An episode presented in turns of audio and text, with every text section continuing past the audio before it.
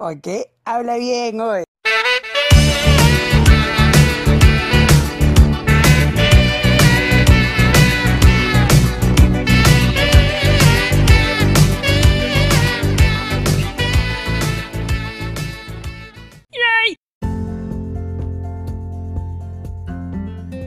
Hola, hola, una semana más. Gracias por escucharnos. Somos Habla Bien, el podcast. Eh, Katy, ¿cómo estás? ¿Qué tal? Hola, habla bien, habla bien, ¿qué tal? ¿Cómo están todos?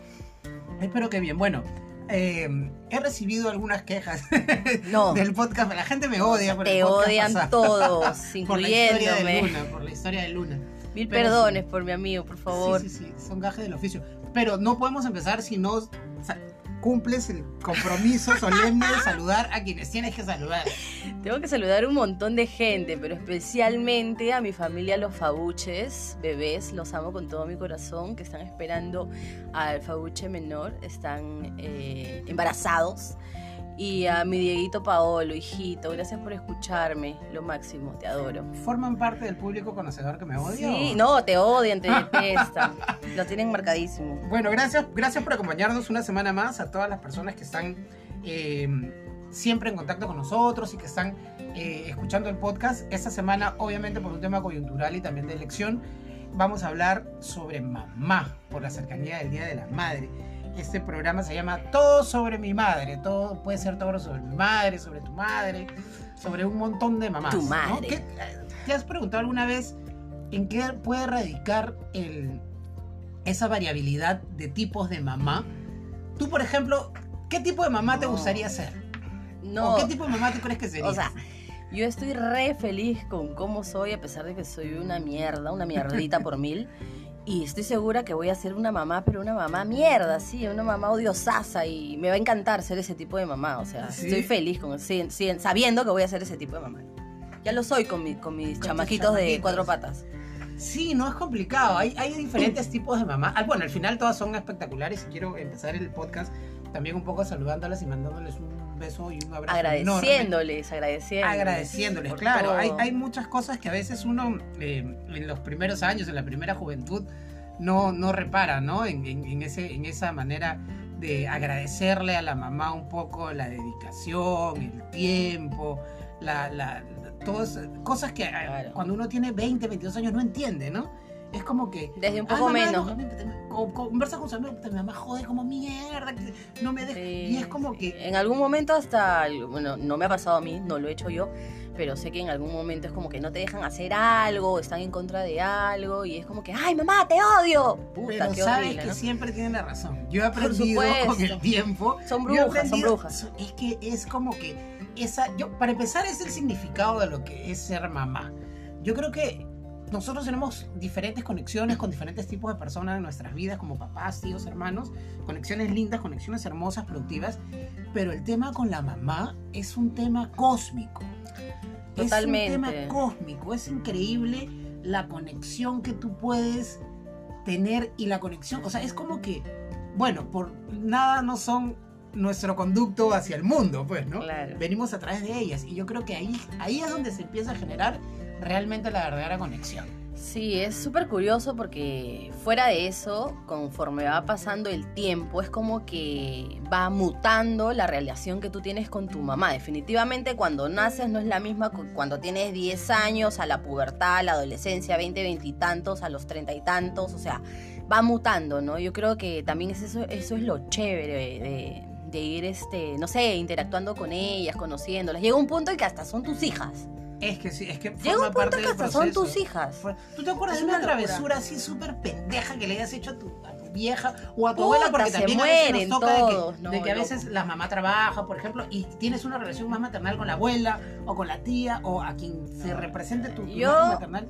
Una, una vaina así que tú hayas dicho, soy una hija de la... Yo soy una hija de la chingada. o sea, Mira, o sea, realmente me cago en miedo de ser madre por cómo he sido yo. He sido una mierda por mil. O sea, es impresionante. Mira, una de las que me puedo acordar que es súper heavy, eh, en la casa de mi abuela por parte de mi mamá, en la casa de mi mamá Chela, era en una quinta, era el piso de madera, pero esos tablones de madera separados que tienen rendijitas, Ah, ¿no? porque, es antiguo. Claro, porque, o sea, tiene rendijitas y no es como ahora el parque, ¿no? Entonces, había un ropero gigante en, en ese, en esa habitación, en la habitación. Yo era la niña más curiosa del mundo. Siempre, siempre he sido recontra curiosa. Entonces, Bueno, no- un No día... has perdido ese toque, amiga. No, para nada, sigo siendo así. Pero un día yo había visto en la parte de arriba del ropero un cofre de madera. Entonces, como toda niña, tú en el cofre hay tesoros. De todas maneras, en ese cofre hay tesoros y tienen que ser míos. Entonces, ¿yo qué hice? Abrí el ropero, que era con llave, alucínate, era con llave. Me busqué la ya- llave. de Desde ahí ya te saco la mierda. no, yo, ya, como desde hermana. ahí ya. Y empecé a abrir los cajones. Abrí los cajones a, a de cuenta de escalera, pues, ¿no? Ay, ay, Y empecé a trepar bien mono yo. Y el ropero se movía. ¿Por qué?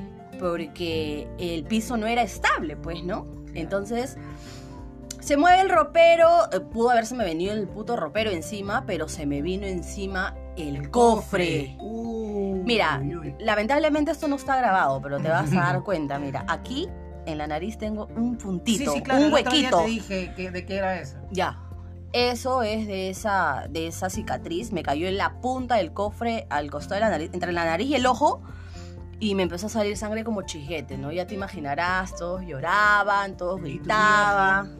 Mi mamá estaba trabajando y quien Ah, me estaba abuela, cuidando era mi abuela. Ah, Y la hermana de mi mamá, que es mi mamá Flora, que mi mamá Flora es como, es como mi mamá, siempre le digo mamá también, es mi segunda mamá. Entonces, bueno, creo que a la que más he hecho sufrir en el fondo es a ella, porque ella me cuidaba, ¿no? Y- Claro, y, luego mi mamá desesperada en el trabajo viniéndose a, a verme. Entonces ya, pues he sido... ¿te cayó golpe?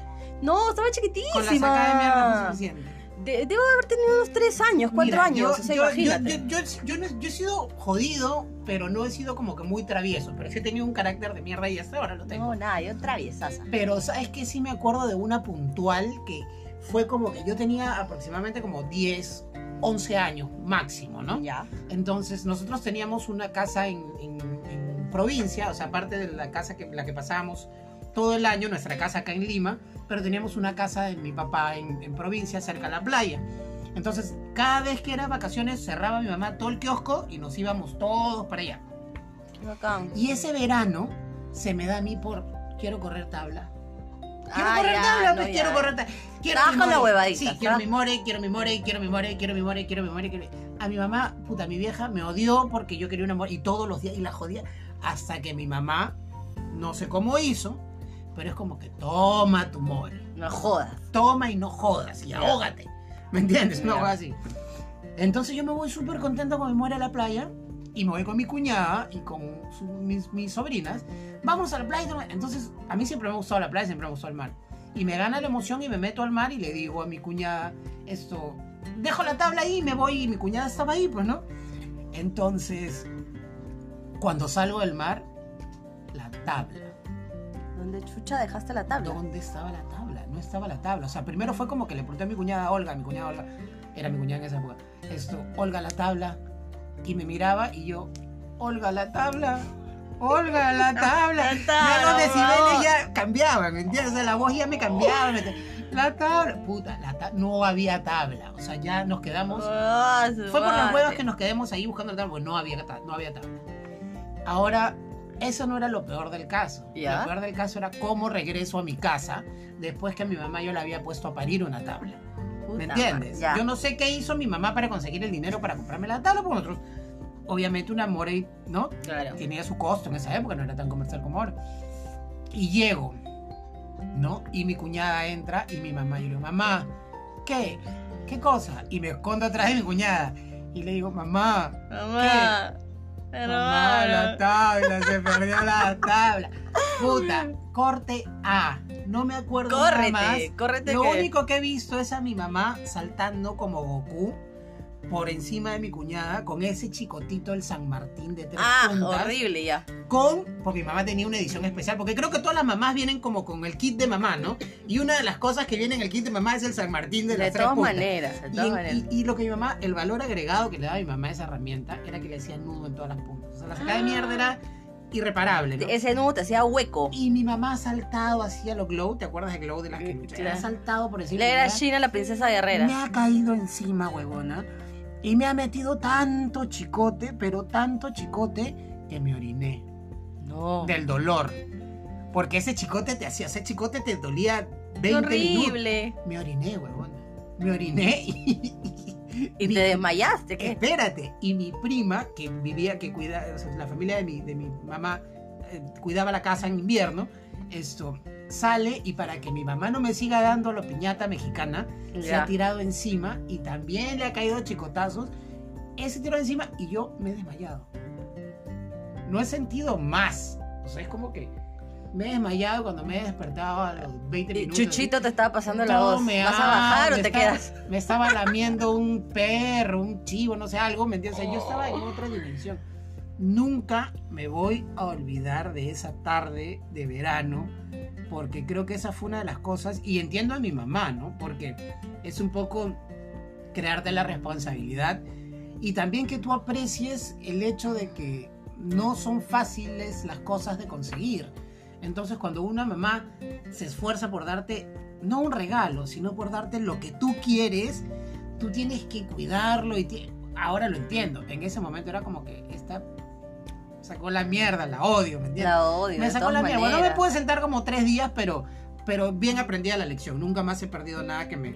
que- pero mi mamá era de ese tipo de... Hasta hoy tienes De el trauma de no perder ni mierda.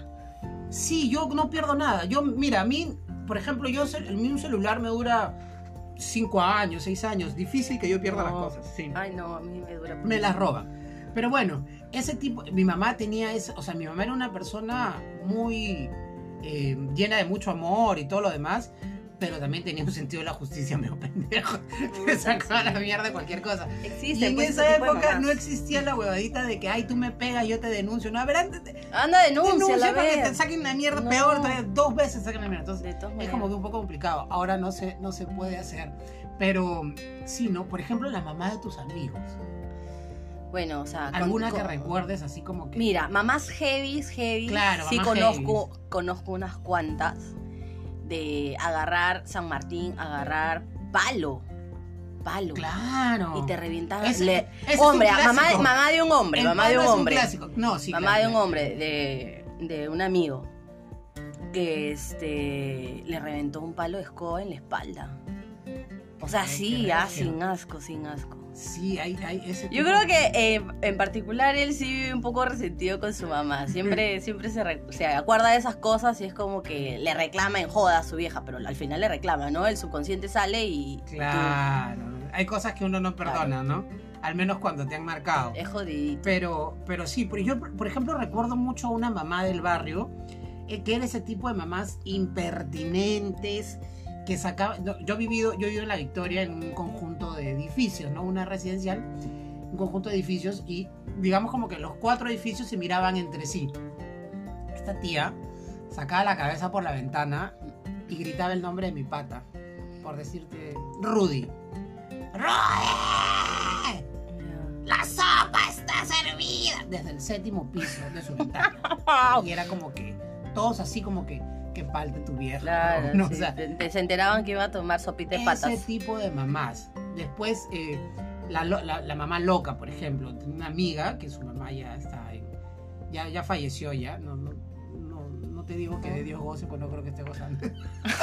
¡Qué malo! Pero, Qué pero la, esa tía, la tía era una loca. Ya. La tía era una loca de esas locas que culpaban a todo, todo, el mundo de ya, las cosas que hacían sí, sus hijos. sí. O sea, sus hijos nunca hacían nada. Ellas eran como que tú la sonsacas, tú la eso, tú la... Y no saben que la hija tenía como 20 hectáreas de ya embutidas, ¿me entiendes? Y, y nosotros éramos las que los sacábamos, ese tipo de, de- de señoras de las que te corrías. Mira, yo he tenido tipo, tipo que, que pasar por eso con mamás eh, cuando yo estaba en el cole, ¿no? Particularmente cuando yo estaba en el colegio era como que yo era del grupo de las Desadaptada. de las desadaptadas, ¿no? Esta, esta, si estás con esta, te vas a ir al infierno, eh, no vas a hacer nada de tu vida, yo era una cochinada. Vas a criar perras. Claro. Entonces, eh, claro, más o menos. Entonces, ¿qué pasa? Eh, eso decían, pues, algunas mamás, ¿no? Y mi promo no era de tanta gente, yo estudiaba en un colegio de monjas, imagínate, de mujeres nada más. Y ahora entiendo todo. sí. Entonces era un tema bien jodido, ¿no? Y, y me tocó esas mamás, pues, ¿no? Que decían, sí, tú a mi hija esto, tú a mi hija el otro, tú a mi hija por acá. Pero anda a ver a las hijas, tremenda No, joya, de verdad, ¿no? sea, es- Carita de huevonas Sí, y, claro, y culito esa bien que, alegre. Mi hija no sale, de la puerta de mi casa no Sí. sale. Entonces la puerta de tu casa está embrujada porque salían embarazadas igual de la puerta de tu casa. Por Entonces supuesto. hay algo en la puerta de tu casa, es un portal a otra dimensión o algo por, Por el estilo. Porque si no salen y paran en la puerta de tu casa, revisa la puerta Sí, de tu casa. este, por si acaso, amigas, las amo a todas, pero todas son bien pendejas, la verdad. Claro, To- Todas de la de la promo. ¿A ti no te ha pasado, por ejemplo, que había una mamá que era como que súper jodida, pero ahora que ya eres adulta, Me ama. te llevas bien con la mamá? Ya, a mí me Puta, ha sí, que igualito. son mis tías. A mí me ha pasado Como que igualito, tía, claro, tía, claro. tía. Me Yo pasa. Me acuerdo de la mamá de una muy amiga mía, Carla. Esto, ya empezamos con los nombres, ¿no? Su mamá era Cagando gente aquí, súper cagando gente. y así odiosa y era como que, ay, que esto, que el otro, que por aquí. Y nosotros le teníamos como que, ay, no, ¿me entiendes? Su mamá. Miedo. Ah, no, yo no le tengo Miedo, miedo no, a nadie, ni al como que- diablo. Que era muy confrontacional la señora. Claro. Y eso nosotros Querías como evitar chiquillos, conflicto. Exacto, Ya. como chiquillos nos asustaba, ¿no? Nos generaba una sensación así me extraña. De pronto no sé en qué momento crecimos y la señora hoy es una amiga más. Hacemos videollamadas y jajaja, jijiji, y que cuando vas a venir, que cuando me visitas y todo. Espectacular. ¿Ha pasado eso? ¿Ha- ¿Te ha pasado eso con, con alguna mamá de alguna amiga alguna vez? Eh, Sí, de todas maneras he tenido. Bueno, más el, eh, el tema de que no me llevaba con ellas. Y ahora que ya todas estamos viejas, ya vividas y todo. viejas y Un, vividas. un poquito, Qué, ¿no? qué te escuchas. Un poquito, un poquito. Bueno, ya adultas, ¿no? Este, me llevo súper bien con las mamás. y muchas de ellas son demasiado cercanas y son mis tías y son mejores amigas de mi mamá. Entonces es una, una vaina bien chévere. Es una vaina bien chévere, ¿no? Sí, yo- ya se yo- generan otro tipo de lazos ya. Claro. Y me gusta mucho la evolución que ha tenido el tema también de mamás a nivel social, ¿no? Porque mm, en- hace muchos años se consideraba, por ejemplo, no sé, ser madre soltera era mal visto y ese tipo de cosas. Ay, no. Ahora no, ahora ya hay un... Ahora hay, hay muchas mujeres que buscan ser mamás diferentes solteras. tipos de mamá. Claro. ¿Me entiendes? O sea, existe, por ejemplo, la mamá abuela, la, que, la, la abuela que te crió en realidad Claro. y que diferentes tipos de, de- de- de- de familias donde hay matriarcado, ¿no? Mi familia, por ejemplo, es súper matriarcal. En mi familia han mandado y mandarán, creo, siempre las mujeres. Ya. Yo soy como que la excepción a la regla, porque lindo. me he quedado soltero. Claro. O sea, no soltero, sino que no me he casado. claro, con tu hija, ¿no? Pero esto, exacto, pero, pero aún así nosotros tenemos, nosotros somos siete hermanos Ya. una mujer, seis hombres. ¡Wow! Entonces ya te imaginarás la presencia poderosa que tiene mi hermana en el círculo familiar, o sea, que ha tenido Claro. siempre, bueno, ahora ella está La mayor y es leona, como la que- leona. pero siempre, o sea, mi mamá, ella, mis primas, mis sobrinas, todas son de las mujeres que han tomado, el, que han hecho lo que han tenido que hacer y que han tomado el toro por los cuernos y han sido mamás y han sido trabajadoras y han manipulado, manipulado en el buen sentido de la, de la palabra y algunas en el mal sentido también, manipulado la situación para poder salir adelante sin necesidad de depender De nadie. de un esposo, Claro, está bien. de un sí. amante. Bueno, de un amante. Tal cual. depender, Pero de un, de un esposo, ¿no? De alguien que te- de una manera u otra te cobre de manera indirecta lo que te está dando o lo, que te está proveyendo, ¿no? Entonces, sí. Eso es súper chévere. Súper chévere porque, o sea, el empoderamiento indirectamente viene desde muchísimo antes, ¿no? claro. Y al final es lo que tú le dejas como rezago a tus hijos. Yo, Exacto. yo soy, o sea, bueno, los que me conocen ya saben cómo soy, ¿no? Ni, ni, ni vuelta que darle. Pero, mm, por ejemplo, mi abuela eh, vivió sola por mucho tiempo y eran seis hijos, o sea, incluyendo a mi mamá, ¿no? ¿Qué tal fortalece a la Entonces, mamá de un loco, no? un No, loco, ¿Qué porque- tal fortalece y qué tal es úteros? O sea, huevona? o sea, no tenía, pero, o sea, no es como hijos. ahora que, bueno, una señora o una persona, pues ya tu carrera, o sea, te metes y chambeas y haces. No, mi abuela tenía que ver por todos y trabajaba donde caía y lavaba ropa y No, trabajaba en el y mercado y, dime- era recontra cosa, warrior, o sea, siete- la amo.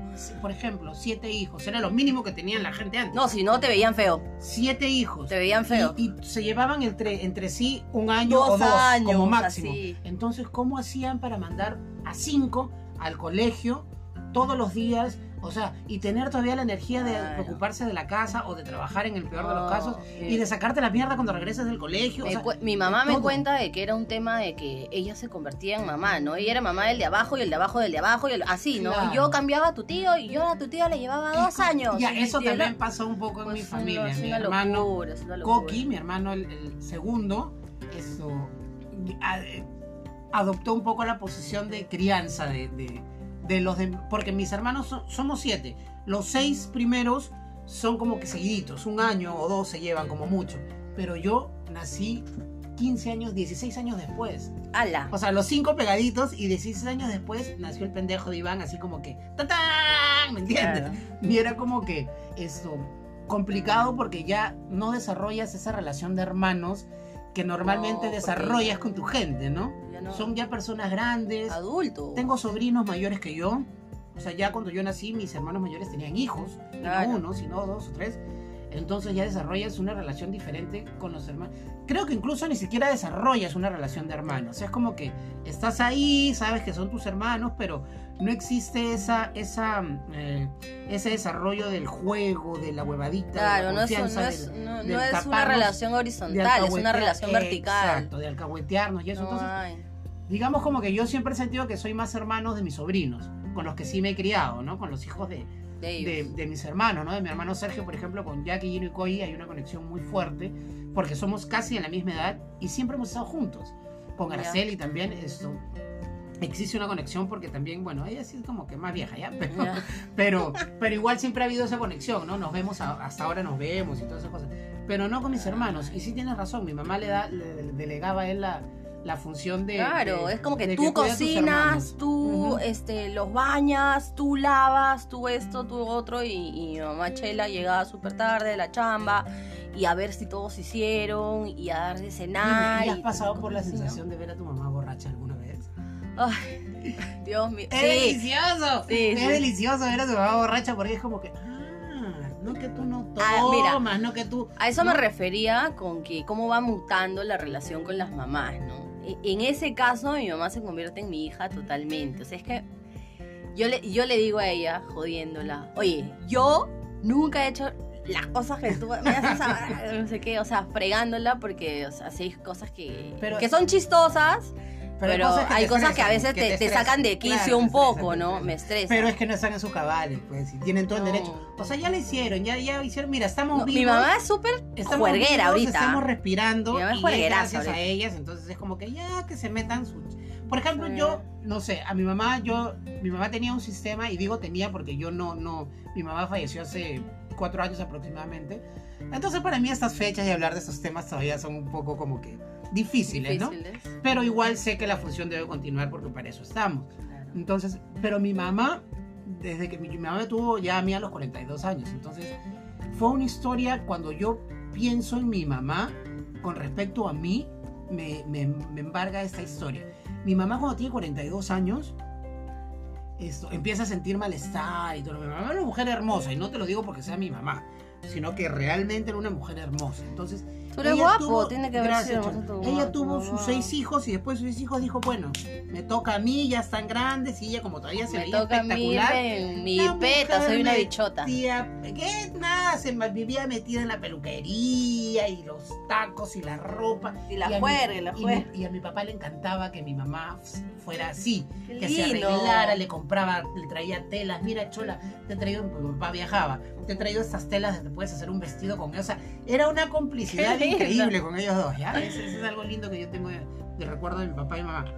Y entonces, mi mamá a los 42 años empieza a sentir como que, ay, em, fastidio y esas cosas, ¿no?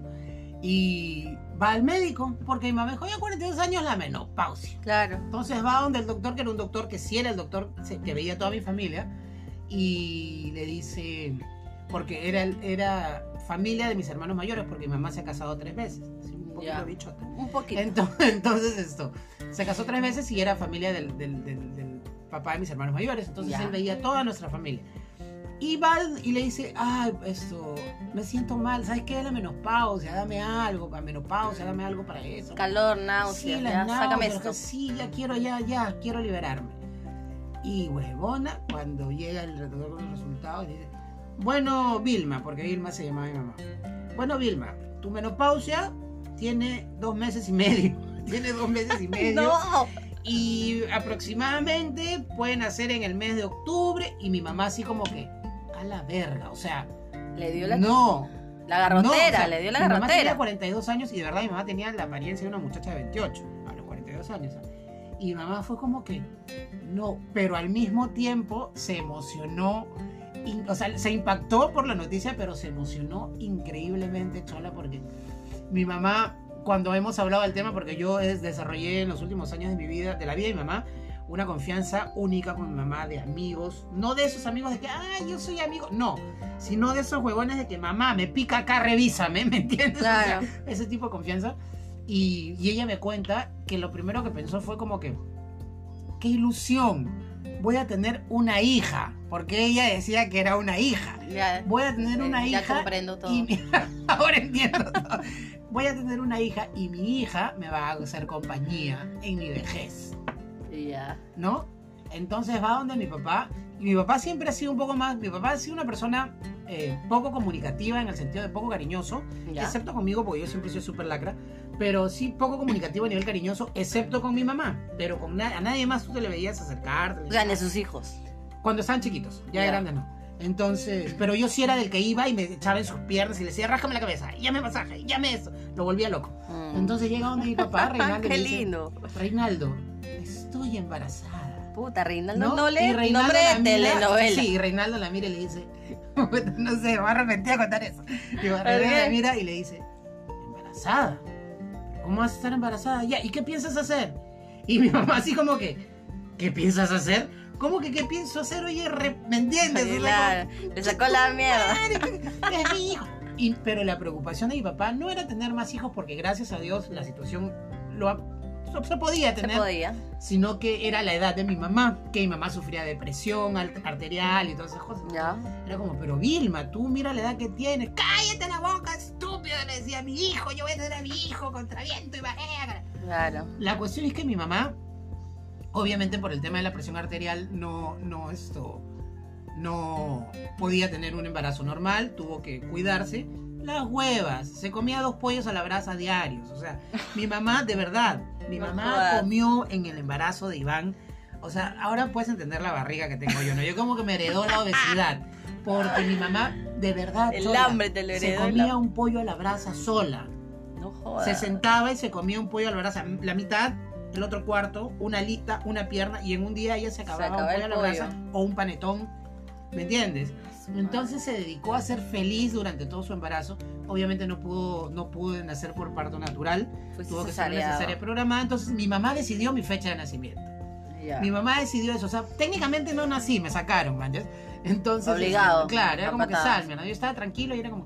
Entonces, esa, ese embarazo, el embarazo mío con respecto a mi mamá, esto sí tiene como que una conexión, no digo que sea más fuerte que con mis otros hermanos, pero sí un contexto diferente. Claro, es, Porque- es un poco especial, ¿no? Igual por la edad de mi mamá, yo nací con un tema, de- o iba a nacer con un tema de espina bífida, ¿no? Que es como que tú ves que en el coxis los niños... ¿Tú sabes que No termina de cerrar no la termina columna. de cerrar la columna, Exacto. entonces por ahí se escapa el, El líquido, el de raquídeo y no, no vives como bebé más de cinco meses o seis meses.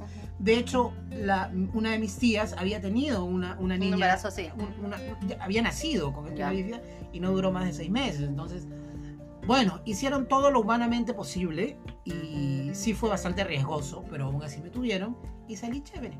Y sí cerró. pero tengo una marquita, tengo una huella y una marquita que el doctor dijo. No hay ningún problema cuando él esté más grande, se le da una puntada para un tema estético, si no quiere tener.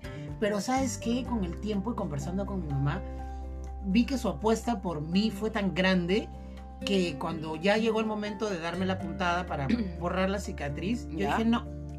Yo quiero que eso se quede ahí porque ese es un recordatorio de que ni siquiera nacer es fácil para algunos. ¿Me Claro. entiendes? O sea, ese es un recordatorio de que yo estoy aquí porque... Puta, con 30 por- kilos de suerte encima. Exacto, porque quise, porque me aferré, porque ella quiso, porque se aferró. Recontra necios los dos. Exacto, estamos aquí porque algo tenemos que hacer, ¿no? Claro. Entonces, no me la, no me la operaba. Entonces yo nací y era como que el juguete nuevo de la casa. Mi hermana ya tenía hijos. Entonces yo era como que, ay, qué lindo, pero no se desarrolló esa relación de hermanos. Y tampoco se desarrolló la relación con mi mamá como debía ser, porque mi mamá tenía 42 años y entiendo que en la mujer los cuarenta y tantos es como que esa, ese último soplo de juventud que tú aprovechas físicamente al máximo. Sí. Entonces, pero ya, bueno, ya todo esto ya está volcándose sobre mí, no es sobre No, mí. ya, es el podcast de Iván. Es el podcast- es podcast sí, de la. Vilmita, de la Vilmita. Entonces esto, y, y ese tipo de historias son las que hacen, me hacen enlazar un poco el tema con mi mamá. Mi mamá esto, El tema de las mamás es este hermoso, complicado, es este paradójico, es tiene muchas muchos muchas aspectos. aristas, Pero creo que en general todas las mamás como característica eh, principal eh, tienen la, el ser protectoras, ¿no? Esa es su característica instinto, claro, principal porque es pero instintivo. también hay unas mamás que de verdad no, me, no merecerían ni llamarse mamás, ¿ah? o sea, Pocas, ¿ah? Pocas, Sí, ¿no? pero sí, conozco sí, algunas yo que también, son yo también. que, de todas sea, maneras, claro, es como Ah, que es que hay excepciones en toda no es regla. solamente un producto de la biología y no, no sé, no es por juzgar, ¿no? Pero, pero así como hay madres muy buenas, también hay mamás que son unas mierdas, que no, no, no han merecido Hay de todo. en Entonces, esta viña del Señor. en la de del todo. Señor. Entonces, esto sí, pues ver a, tu- ver a mi mamá borracha para mí era un triunfo, porque ya mi mamá estaba vieja y no tomaba, ¿no? Entonces, las dos o tres veces que le hizo borracha ha sido un espectáculo Ah, no, yo- tipo Disney, ¿no? Yo le visto a mi mamá borracha un montón de veces. ¿Por qué? Porque mi mamá, ahorita es súper juerguera. O sea, mi Pero mamá está súper así chévere. jovial todavía, juerguera, y tiene sus grupos, ¿no? El grupo de las mamás del cole. O sea, si ahorita escuchan todas las chicas del cole, en algún momento han visto a sus mamás bombas y, y llegando así de mañana porque ellas se juntan, ¿me entiendes? O sea, nosotras mismas ya hijas nos da flojera y estamos así con el pijama polar en la casa y decimos, ya, vamos a salir, nos vamos a ver, puta, no sé, creo que para la otra semana. Mejor ya por el otro Zoom, mes, por ya, mejor ya, o sea, ya, te quiero, chao. Y, y ellas se largan, o sea, las mamás de, la- de mis amigas, las más cercanas, de la promo, ¿no? Con tu mamá. Claro, y también mi mamá se reúne con sus amigas del cole, alucina. Ya, ya me veo yo de viejas con ella, porque ahorita no nos da ganas de salir, casi, casi nunca. Bueno, Salimos a con la juerear. pandemia, qué ganas de salir se van a dar. Bueno, bueno, hasta an- antes de la pandemia, ¿no? Eso me Ah, también. refería. Ah, son Poco. viejas prematuras. nos, ju- claro, nos juntábamos en, en fechas así específicas, pero no era como que juergueábamos como antes. De hecho, que también hemos juergueado de alma, o sea, también ya se ha cansado nuestro cuerpo, ¿no? De juerguear. Pero este, a nuestras mamás les pasa eso, no están en, en la segunda chivolada, porque Pero son la cagada, weón. Ayer Es un yo loco. Mi flaco nos íbamos a comprar no sé qué cosa y pasamos por un parque y un- el chico era un estudiante de enfermería, obviamente ya en sus últimos años, y su mamá le estaba metiendo una gritada en la calle y lo estaba botando de la casa, ¿ya? Y le decía, no, te vas, te vas, no que... Y él le decía, pero mamá, ya, yo me voy a ir, pero déjame regresar a la casa porque yo me voy... He dicho que te vas, y te vas porque yo lo digo. Ya, ven acá, en el nombre del Padre, del Hijo. Y lo empezaba a bendecir, y yo así como que... Puta madre, estas donas son locas. locas, locas. Las mamás son locas. Pero es que para ser mamá tienes que volverte loca. De todas maneras, hay todo tipo de mamás. Las O sea- mamás que a mí me gustan un montón, ¿sabes cuáles son? Esas mamás que son tus brothers, ¿no? La mamá que eh, llega de tu grupo de amigas y es como que, hola, ¿cómo estás? O sea, puta, ¿qué? Chelas hoy día, o sea, y se acoplan y es amiga de tus amigos, amiga de tus amigas. Y es otro tipo de locurón también. ¿Sabes qué, ¿no? mo- qué otro tipo mamás de locurón. estoy viendo últimamente mucho? Los papás que son papá y mamá. Que la gente no los considera, ¿no? O sea, esas familias como Sí, que también hay, también hay, uniparentales, que tienes papá y el papá tiene que hacer veces de papá y de mamá. claro. Me ha tocado a mí, ¿me entiendes? Yo, todo el mundo sabe, toda la gente que me conoce, yo tengo una hija de 20 años ahora, pero decidí tenerla cuando yo tenía 21 años, porque decidí tenerla. Ese es otro podcast. Esto. eh, eh, y hemos pasado momentos en la historia de nuestra relación en los que yo he tenido que suplir las cosas que su mamá tendría que haber suplido porque o te- tendría que haber eh, ejecutado porque eh, nosotros siempre nos hemos criado siempre la he criado yo bueno mi mamá me ayudó un montón pero siempre su mamá es totalmente ausente entonces no sé Claro, es algo que te toca a ti, pues, ¿no? la mm, primera regla, ¿no? el primer novio. ¿Qué eh, haces? ese tipo de cosas. O sea, tú me veías antes, ahora ya no tengo esa costumbre, porque ella ya está mayor y más independiente, pero digamos como que desde los 13 o 14 a los 16, 18, 17, tú me veías a mí en el supermercado. O sea, yo te puedo dar cátedras de toallas higiénicas. Yo te puedo decir con cuál puedes dormir, con cuál te tienes que levantar, este lo usas como Eso es lindo, protector. eso es lindo. Entonces la gente me veía en la, en la, en la, la gente me veía en el supermercado viendo ese, ese toallas higiénicas y me miraba como Ay, qué una lindo chica, el señor, va a ver a me su, miraba va como, su esposa. como un chico trans, me miraba. No era como que, ¿no? Tú me veías a mí, no, y yo veía, no, pero estas son hair, hair free y esas, no, pero estas vienen más y son más acolchadas, entonces estas para que duerma y es, y es como que, Claro. madre, ¿no? Y de pronto tú te das cuenta y dices, ¿dónde estoy? Hay cosas que una madre podría o tendría que hacer Es incluso mejor que tú. Y, y- y- y- ese tipo de cosas. Por ejemplo, cuando, cuando mi hija entra en su primer día de, de- de- de- de menstruación, no sé si está bien que hable de esto, me vale madre. Esto, pero ella no puede ni moverse.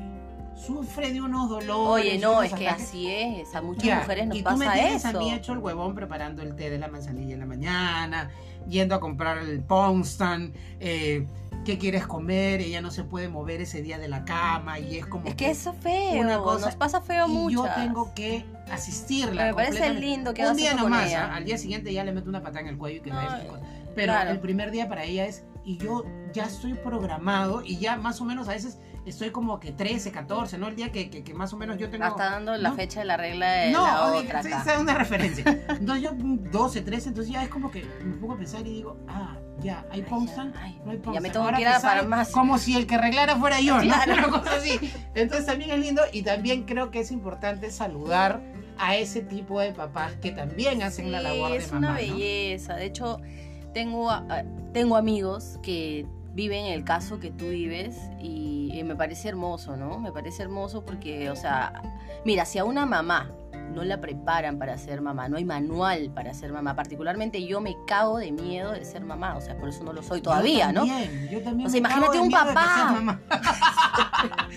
No, imagínate un papá que, o sea, mal que bien las mujeres tienen ese sexto sentido Claro. y tienen esa cosita que es un plus, pero o sea, un papá Somos que... de universos, so- no opuestos, pero somos de universos diferentes. Sí, o sea, un, un papá que no está preparado para, para ser solo papá, papá y mamá, o sea, debe ser recontra Pero te complicado. acostumbras y es, y es esto. y Lo es- aplaudo, lo aplaudo, es- lo aplaudo. No, nunca, o sea, no- nunca he buscado laureles por eso, pero le, le llegas a encontrar el lado divertido de, de- de- de la vida, ¿no? O sea, claro. en realidad, eh, por ejemplo, ahora me presenta novio y yo así como que hoy día almorcé con él para empezar y yo ¿Sí? así como que en la mesa los tres, ¿no? Acá en la casa. Y yo así como que, ay, ¿qué tal? Y yo así como que me sent- sentaba y, y pensaba y, mi- y- y mis voces interiores de mis cinco personalidades, una de ellas me decía, Patricia. Sí, una de ¿Qué ellas me decía, decía Patricia? Esto, Patricia me decía esto, pero tienes que hacerle las preguntas de rigor. Y no sé, Mercedes me decía, no, si eso es día de viejo, eso ya no se usa, conversa con él. Y yo así, ¿no? Tragando y era como que, ¿qué hago? Y ella y él así como que sí, bien, él calladísimo, obviamente, porque... Claro. Y aparte que ya entras a la etapa de señor cuando te pasan esas cosas. Claro, ya, o sea, ya, no te libras del señor. Claro, ya no te libras del entra, señor. buenas tardes. Y yo así como que, ¿qué tienen de buenas pendejos si me estás diciendo señor? ¿no? Una cosa arrancando de ahí. De acá te odio hasta el infinito, ya ya. entonces, Entonces, el tema es que, que yo eh, estaba conversando con ellos y, y le digo, le digo, ¿sabes qué, eh, Ariana? Ariana se llama. Ya, estoy echando a todo el mundo No, con ya, tu- nombre, tu- apellido. tu y con hija te va a sacar demás, la misma. Sí, sí. Ya estoy echando a todo el mundo. Entonces, esto, le digo, eh, me siento y las voces de, mis, de me dicen, pregúntale lo que sean las cosas básicas, ¿no? Y yo le empiezo a preguntar como que, ¿dónde vives? Esto, ¿cuántos años tienes? ¿A qué te dedicas? Pero trato de hacerlo de una manera más informal, más de... de- de- la- las puertas de aquí de esta casa suenan como la casa de Drácula. Disculpen ustedes. Sí. Entonces, la casa Matucita. Sí, la casa Matusita. Entonces es como que, que le preguntaba esas cosas y me sentía como que el señor, ¿no? Es el que señor. después y yo se debería, y yo decía, pero aquí debería estar su mamá haciéndole el, haciéndole el filtrado respectivo y después comunicándome lo que pasó, ¿no? Pero bueno, también es un poco eso, tomar el toro por los cuernos cuando la situación se da así. No, Y pero como te digo, también pasa parece- que igual a los papás les gusta hacer el filtro, ¿ah? Ese es otro tema también. Yo, mira, ¿sabes qué? ¿Te gustó conocer al chico o no? Sí, sí me gustó, me gustó porque no me... Yo, soy, yo me guío mucho de las vibras, yo me guío mucho de las energías, Ya. ¿me entiendes? Y me pareció una persona con buena energía y me pareció una persona con... Que igual todos sabes, sabes dónde está la energía en esa edad, ¿no? Entonces ya es como que ya yo estoy resignado. Pero, pero sí es complicado porque sí sientes como que hay momentos en los que una mamá podría hacer mejor el trabajo con respecto a ese filtro, ¿no? Podría hacer el, el trabajo mejor que uno. Pero bueno, es lo que hay, es lo que toca y es lo que tiene que hacer. Pero no quería una vez más dejar pasar la ocasión para saludar también a esos papás que hacen la labor de mamá. Bravo, bravo por ellos. Sí, sí, sí, Bravo lindo. por ellos. Las abuelitas, por ejemplo. Ay, también, que no, eso es otro, no, eso es... Ese es un rollo que a mí me atañe Guau. horrible. ¿Tú te has criado con tus abuelas? Mira, mis abuelas, diosas las dos, empoderadas, este, así, recontrapotras patronas. Las dos eran amigas. O sea, ya, ya, ese, ya, ese, ya ese es el plus Alucina. de la suerte, ¿no? Las dos, fuera de ser espectaculares, eran amigas. Cocinaban espectacular. Tenían el pelo sambo y me enseñaron a cocinar a mí. Y las dos tenían un No, carácter son- y una fuerza que, pucha, no sé, demasiado, demasiado admirable. Son este. Es más, yo tengo una marca de ropa, ¿no? Aprovechando la Claro, semi claro, cherry Por favor. que la mi marca se llama Aligra. Y, y se llama Aligra por Alicia y Graciela, que son pues Ah, mis... man, ya que che- Justo día que mis- hablando de eso temprano, te iba a preguntar. Son mis qué viene, ¿no? angels, sí, de hecho, este, nada, sueño con ellas un montón, las extraño un montón, o sea, es como que igual, como hablábamos eh, en el podcast anterior, uno, una vez llega a una edad en la que estás con la huevonada, que estás muy chivolo, que eres muy, muy responsable, que no proyectas posibles cosas a futuro y dices, pucha, no, la vida es hoy día, ¿no? Claro. Y maña- mañana me puedo morir, porque yo decía mucho eso. Y si me muero mañana y no me deja salir y mañana me muero, puta, era una mierda. Y, y a veces, este, no sé, pues no, no enganchas bien con situaciones que te, que te llenen a futuro, porque yo siento que me ha faltado hablar más con ellas, saber más de ellas, pasar más tiempo con ellas. Y eso que yo era recontra ¿Cuánto mamitis con ellas, ¿Cuánto ¿ah? tiempo, hasta qué edad las tuviste? Ellas ya, una ha fallecido en el 2009. Ah, las has tenido buen tiempo. Sí. Y eh, la otra falleció al año siguiente. 2010. Y es como que se jalaron. Como que se jalaron. Tan amigas, te lo juro me por muero, Dios. Oye, ¿sabes qué? Ya me muero yo ¿Por también, qué? ¿no? Porque fue, fueron en fechas parecidas. Fue, eh, ha sido todo un tema. Con, Ah, con ellas ha sido todo un tema. Mira, yo salía. Mira, mira qué, qué tan fuerte es que yo salía del cementerio con mi mamá. de la misa de mi mamá Chela, de, de la mamá de mi mamá, y me llama mi papá. Bueno, no me llama a mí, llama a mi mamá para decirle eso de mi mamá Alicia. ¿Me entiendes? Ah, estaba también ahí A la- para al- pelotear. no, ya ese, ese día había fallecido. Sí, y entonces, este, entonces, eh, para mí sí fue muy fuerte lo de las dos. Man. Demasiado Mira, fuerte. pero al menos, al menos tienes esa, algo que yo siento que yo no he tenido. eh, Que te falta, ahorita que te mi falta. terapia, ¿no? Mi terapia. Que yo no he tenido es esa, esa, Esa figura. esa figura de los abuelos. Claro, Yo no he es tenido feeling. abuelos como Es Pinocho. otro yo no he feeling, tenido otro, otro abuelos. feeling totalmente. O sea, cuando yo nací, puta, los pendejos se murieron ahí. O sea, los de mi papá se murieron antes que yo naciera. Y los de mi mamá, creo que mi abuela se murió cuando tenía 7 años y mi abuelo cuando tenía 11 o 12. es que puta, No después de 15 gocé, años también. No, yo no lo sé qué es que tu abuelo te dé una propina, que te defienda. No. Aunque por las referencias que tengo en mi familia me dicen que no me perdí de mucho. Pero, porque claro, no, como que no tenían mucha conexión con, con, con Con nosotros. los nietos. Con los nietos, pero... No, mis abuelos sí, es un locuro. Pero sí me hubiera gustado tener esa sensación de que te cocine tu abuela, que te defienda a tu abuela, que no. le dé las quejas a tu abuela. Creo que las personas que se crían y una parte de su vida la comparten con los abuelos tienen una sensibilidad especial Por supuesto. que los hace más, más esto, empáticos, los hacen más eh, sensibles, los hacen, no sé, tienen una Sí. particularidad bastante positiva para, para mi, mi Eh, percepción. Es, sumamente positivo, de hecho, este, son otro tipo de lecciones, porque, Sí, es otro- es porque es otra promo abismal, ¿no? O sea, una cosa es que te críen tus papás y que, que aprendas cosas de tus papás, y otra cosa es que aprendas cosas de personas muchísimo más mayores. Entonces, este, por ejemplo, o sea, un- una veloz, ¿no? Ni siquiera las recetas de cocina son iguales. No, las de ellas a, claro. a las de la mamá. Claro, o sea, claro, claro. a- o a las que hay a- hoy en día, ¿no? O sea, Sí. siempre hay alguito que es un extra, que es un plus. Claro, es como que tu mamá va y compra el culantro molido y lo echa a la comida, pero Y tu ni- abuela ¿Qué lo chucha licuaba. tienes? Estás loco, Tu eso no se hace. lo molía, ¿no? Claro, con así, piedra. Exacto, y el batán. el Oye, batán. mi abuela, mi mamá le decía la de Guaral, la, la mamá de mi papá, tenía batán. Claro, claro, yo me acuerdo. ¿Y ella cocinaba Sí, con sí, batán? Claro que sí, claro que sí, yo me acuerdo de eso. que Mi mamá. Chela, cuando hacía el ají de gallina, ella nunca licuó el pan. Ella lo que hacía era eh, en el colador, con la mano lo pasaba. Ya. Y Ah, tenía man. que ser con la mano. Ah, man.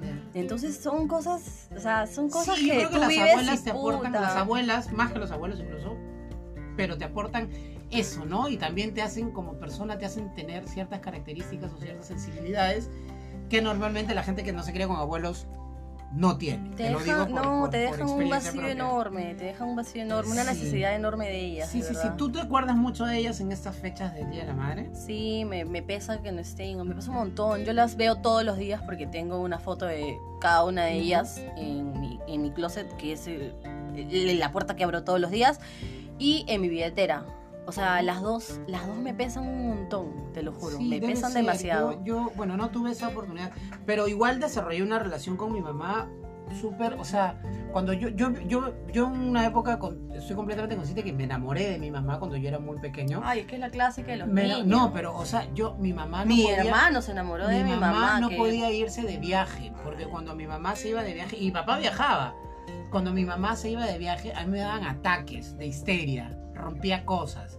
O sea, una vez agarré y me colgué de la ventana porque quería irme con mi mamá, yo vivía en el octavo piso, y la ventana gigante del departamento se cayó y se rompió. O sea, hacía unos espectáculos, hice para que mi mamá se Tú regrese. quieres show, te voy a dar Exacto. show. Una vez hice que mi mamá casi estuvo a punto de regresarse de Iquitos porque como pasaron tres días y no venía, entonces yo hice todo el show y me fui hacia el hospital del niño diciendo que tenía apendicitis. Y el doctor me descubrió. Y mi hermana llamó a mi mamá y le dijo, es un show, no vengas.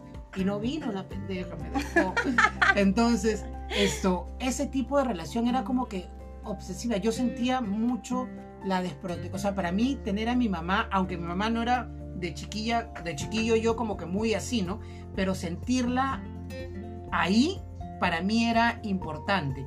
Y hasta ahora, por ejemplo, en los últimos años de vida de mi mamá, eh, yo desde que ella murió, yo ya no he experimentado la sensación de hogar.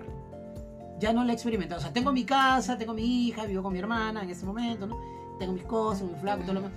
Pero, por ejemplo, ya no tengo, al llegar y abrir la puerta de la casa, ya no tengo esa sensación que cuando mi mamá estaba... De así estuviera- calientito, de Así calientito. no la viera porque sé que es exacto. Porque sabía Así que se estaba en su siente con ella, durmiendo, calientito. Y yo entraba y solamente saber que en su cuarto está durmiendo, sientes calientito. Sientes sientes que estás en el calientito, lugar correcto. y es este es amor, pues, Y ¿no? cuando no está, es infértil Claro. tu llegada, ¿no? O sea, incluso esa transición. Y sí me parece importante comunicarlo, o sea, contarlo, no porque, no porque, ay, qué pena, ¿no? No, no para apelar a, la- a eso, sino porque, No, acá nadie que- quiere dar pena, por si acaso, ¿ah? pero sí creo que la gente tiene que tener, o debe de tener, perdón, En cuenta.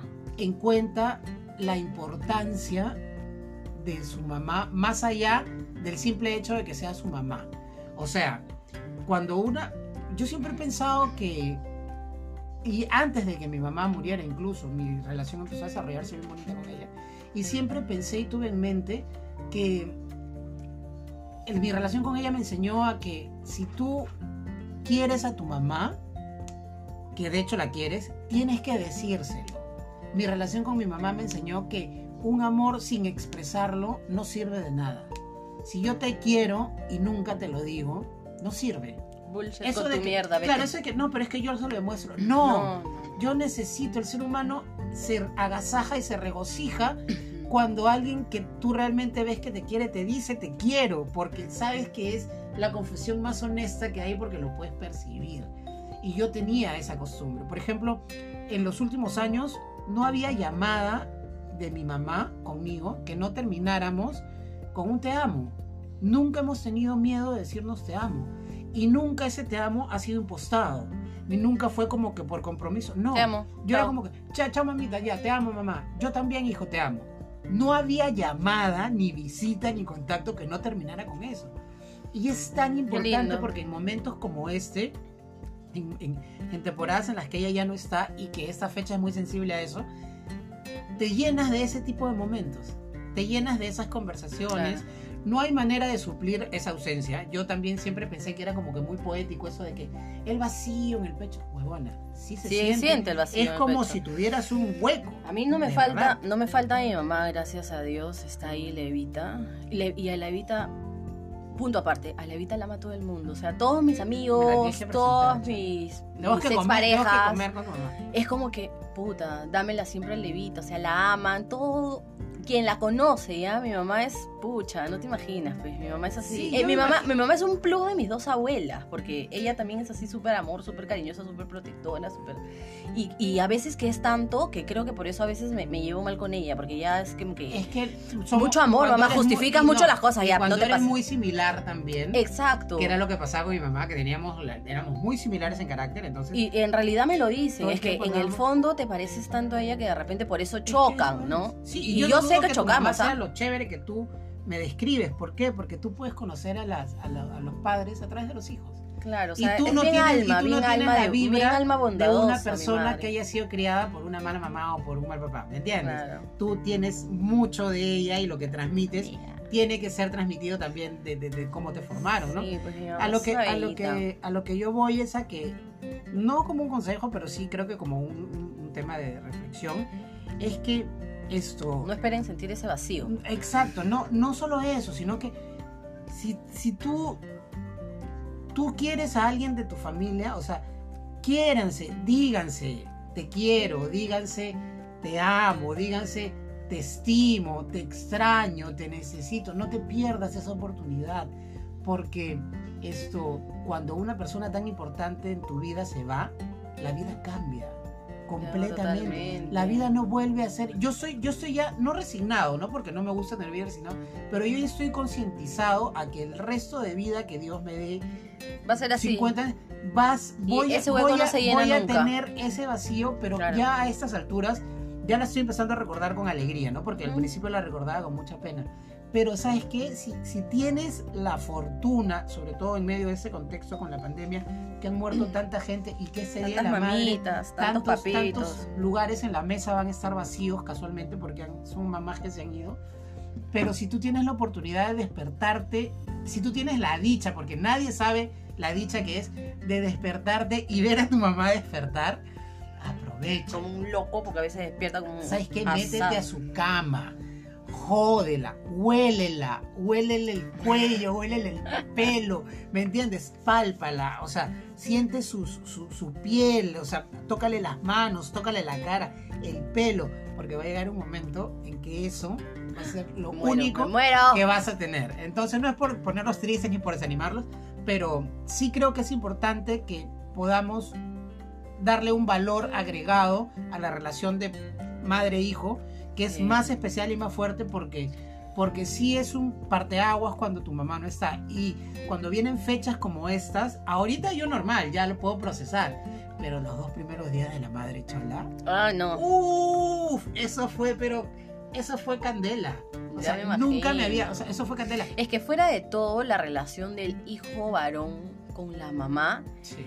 por lo mismo que eh, pasa mucho el complejo de Edipo Electra y que como tú decías, en algún momento has estado enamorado de tu mamá, claro.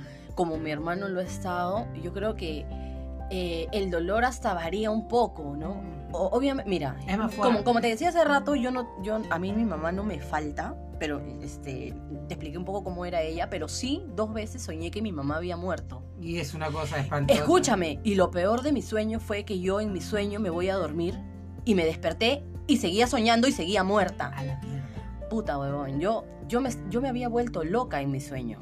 Y yo he tenido pérdidas muy fuertes, que ya eso será para algún podcast al futuro. Pero, o sea, Mm, realmente muy fuertes, pérdidas que uno no espera en la vida. Entonces, el sentir eso de mi mamá, que ya lo había sentido en algún momento de mi vida, fue, fue tan real, fue tan palpable que yo me levanté gritando. Me levanto gritando y felizmente era fin de semana y mi mamá estaba ahí y mi mamá sube, sube a abrazarme y yo Te juro que. ¿Qué chucha No, tienes lo que me no, no, nada. Mi mamá no es así, no habla así. Es más, mi mamá habla pocas lisuras. Y ahora se acostumbra a hablar unas cuantas lisuras porque me escucha mucho a mí. Sí, copiona. Pero este, muy poco, ¿ah? Entonces mi mamá me, me abraza y, y yo no me creía que mi mamá estaba ahí. Yo, yo estaba, estaba en ataque de ansiedad y pánico. Claro, claro. Iván, fue Sí, lo más. De las cosas más horribles. pasado, De las cosas más horribles que he vivido han sido esos dos sueños. Imagínate que sea realidad. Ay, no. Eso ya yo lo pasé. No. Entonces, bueno, ya estamos por terminar. Qué chévere que hemos hablado de, de las mamás, de nuestras mamás, de nuestras abuelas, de las abuelas que nunca tuve y nunca tendré. De las mamás de No, todos, de, la nuestros mamá. Pero ¿sabes que hay amigos. una cosa que me encanta y una cosa con la que siempre sueño, que espero que mi hija no lo escuche. Me encanta la idea de ser abuelo algún día. ¡Oh! Muero por eso. Muero. Sueño con ser abuelo. Tú sabes algún que día. yo también. Ojalá que Tú Arianita sabes no que yo también. Sí, no, yo hombre, también. Me, enca- no- no encanta la idea de ser abuela. Sí, sí, sí. Es- La amo. es- Bueno, muy primero tengo que ser mamá, tengo que animarme, ¿no? Entonces, bueno, ya para ir terminando, porque se nos ha pasado el tiempo volando, esto, algo que quieras decir, algo que quieras agregar, un saludo, algo por el estilo. Nada, gracias a todos los que han El avión, el escuchado. avión, el avión, el avión, Sí, es que el son- avión. Estamos aquí, este, justo al costado de nuestro jet, entonces es un poco complicado. Está ¿no? probando el, el- el- el avión particular. Malupa Eh, nos va a venir a recoger. Bueno, ya. eh, primero agradecerles a todos los que escucharon el podcast pasado, que fue el primer podcast juntos. De hecho, que van a haber infinitos más, de todas maneras. Y luego, con respecto al tema, eh, entender un poco en nuestro lado, porque es cierto que llegan momentos en los que hay mucha desesperación, mucha conexión, creemos que las mamás no nos entienden, no nos comprenden, que no, pues yo no, yo no voy con, con ella, yo no voy, qué, qué sé yo, ¿no? No, no, no conecto. Pero, o sea, está muy, muy lejos, creo, de la realidad, porque creo que las personas que, que menos se llevan con sus mamás son las que más se parecen a ellos. A veces lo pienso con mi mamá, ¿no? Y digo, ¿por qué, ¿por, qué, ¿por qué esta chiquita así me llevo tan mal a veces con esta chiquita? Porque como te digo, para mí mi mamá a veces llega a ser mi hija, ¿no? Entonces es un tema de que lo medito, lo medito y, y- y puta, ¿no? O sea, te- tengo que tener de repente un poco más de, de huevos para comprenderlo, un poco más de tiempo para comprenderlo. Todos aprendemos hasta el último día en el que estamos en esta Sí, vida. No, no se cansen de aprender y, no, se, no se cansen de... intenso nos hemos puesto, qué filosófico nos hemos Sí, puesto. no se cansen de amar a sus mamitas, pues, ¿no? Mamita, te amo, te amo con todo mi corazón. Uy, me cagaste. Así, no, así nos peleamos mucho. Bueno, ya. Pero tú también, Sí, sí, ámala, claro, ámala. claro, es más, acá al costado, no se las podemos presentar, pero acá al costado mío la tengo a, Doña Vilmita. Sí, yo siempre hago todo, siempre con la foto de mi mamá al costado. Bueno, quiero decirles que muchas gracias por, por estar ahí, muchas gracias por escucharnos, muchas gracias por sus comentarios, por los temas eh, que se han desatado en las redes, por los que nos han escrito a, a Katy y a mí y todo lo demás. Quiero agradecerles por eso. Quiero enviarle un saludo muy fuerte a todas las mamás del Perú, del mundo y de todos sitios donde nos puedan escuchar y donde podamos llegar.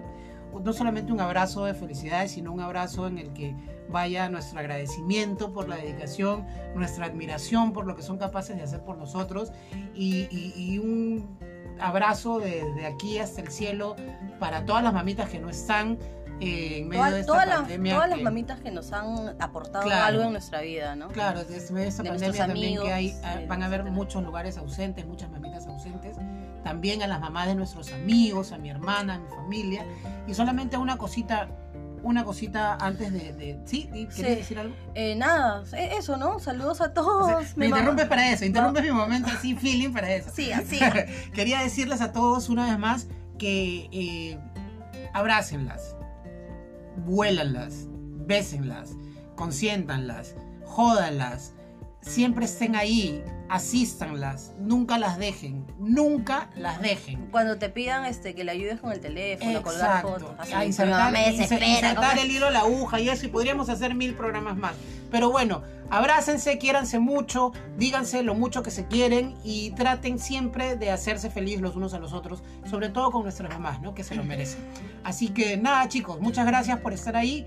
Nos estamos escuchando la semana que viene. Esto ha sido todo. Habla bien el podcast. Habla bien, chicos. A todas mis amigas mamitas también. Las amo. Un beso para todos. Cuídense, cuídense. Bye bye. Chao, gracias.